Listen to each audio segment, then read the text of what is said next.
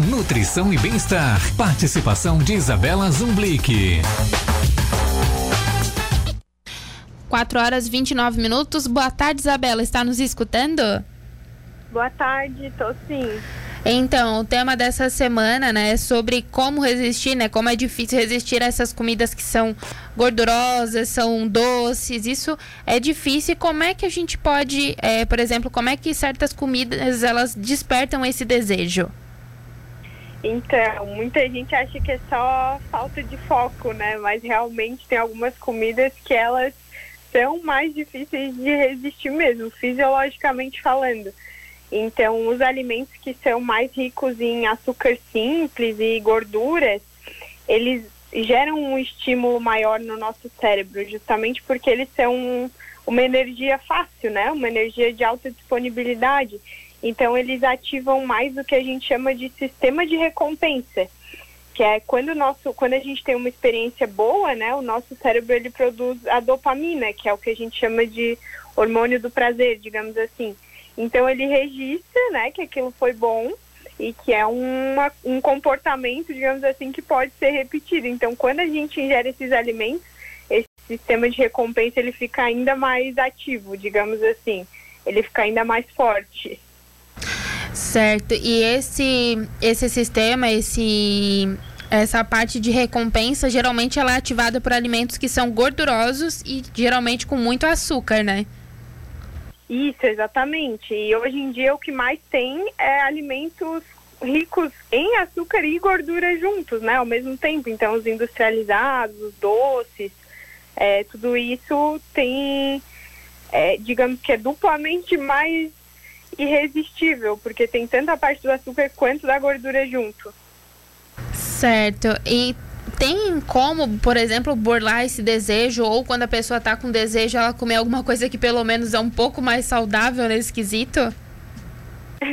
Então, esse sistema realmente ele é algo fisiológico, assim, né? Ele foi feito para para nossa sobrevivência, digamos assim. Então, o que a gente tem que cuidar principalmente é para não desregular ele. É, porque quando desregula é que realmente pode virar um problema é, a gente não chama de vício, mas seria tipo um vício, né, na comida mais gordurosa e tudo mais.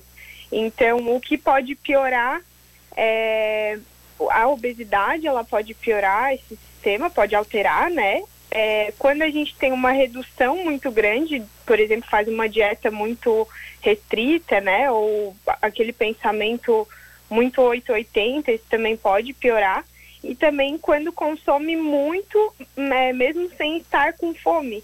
Então, tudo isso leva uma maior motivação para consumir. A gente tem um nível, um nível adequado, digamos assim, de dopamina. Quando muda muito a alimentação, né, é, esse nível ele pode ficar alterado, vai ter redução da, da dopamina. E aí tem uma, uma regulação, digamos assim, para garantir a sobrevivência, o nosso corpo ele entende que se está em privação, né, e tudo mais, ele vai fazer com que a pessoa queira comer mais, vai ativar mais a recompensa para ficar com mais vontade. Então, o que a gente tem que cuidar é realmente para nesses pontos assim para não alterar esse sistema da recompensa. E, Isabela, uma coisa que geralmente a gente fala em comida doce e gordurosa, uma das primeiras coisas que me vem à cabeça é chocolate. Então, uma boa opção nesse caso é substituir, por exemplo, com um que tem um produto que tenha mais cacau. Isso, essa é uma ótima opção porque vai ter menos açúcar, né, e menos gordura, óbvio. Mas o cacau em si, né, o cacau em pó, ele é fonte de triptofano, que a gente chama que é o, também o hormônio de bem-estar, da serotonina. É, e ele também tem um pouco de dopamina mesmo, que é esse hormônio que eu falei que está envolvido na recompensa, né, no bem-estar. Então a gente já vai estar tá ingerindo ali e vai estar tá evitando o açúcar, já é uma, uma opção mais equilibrada e mais nutricionalmente benéfica, digamos assim. E para a pessoa que ali está pensando em fazer um lanchinho, alguma coisa, ir no supermercado com fome não é aconselhável, né?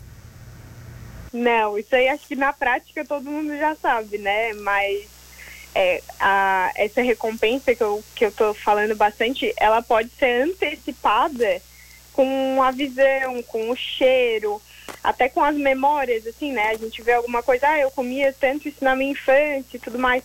Então ela pode ser antecipada e aí se é, motivar mais ainda ao consumo, né? Então a gente vai no supermercado com fome, acaba comprando mais, acaba comprando o que nem estava planejando. O melhor é realmente comer antes de ir.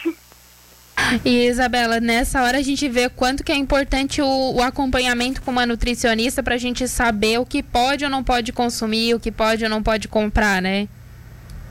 Isso, como a gente sempre fala, né? Claro que é, nós nutricionistas a gente vai orientar quanto à qualidade do alimento, né? Essa parte de ser mais gorduroso, mais açúcar, mas a gente também trabalha essa parte de comportamento alimentar, né? Então tem gente que realmente tem mais dificuldade por essas alterações que eu falei é, fisiológicas, nem sempre é só é, falta de foco, né? Digamos assim. Então tudo isso pode ser trabalhado também no consultório, pode ser melhorado e, e a gente pode cuidar.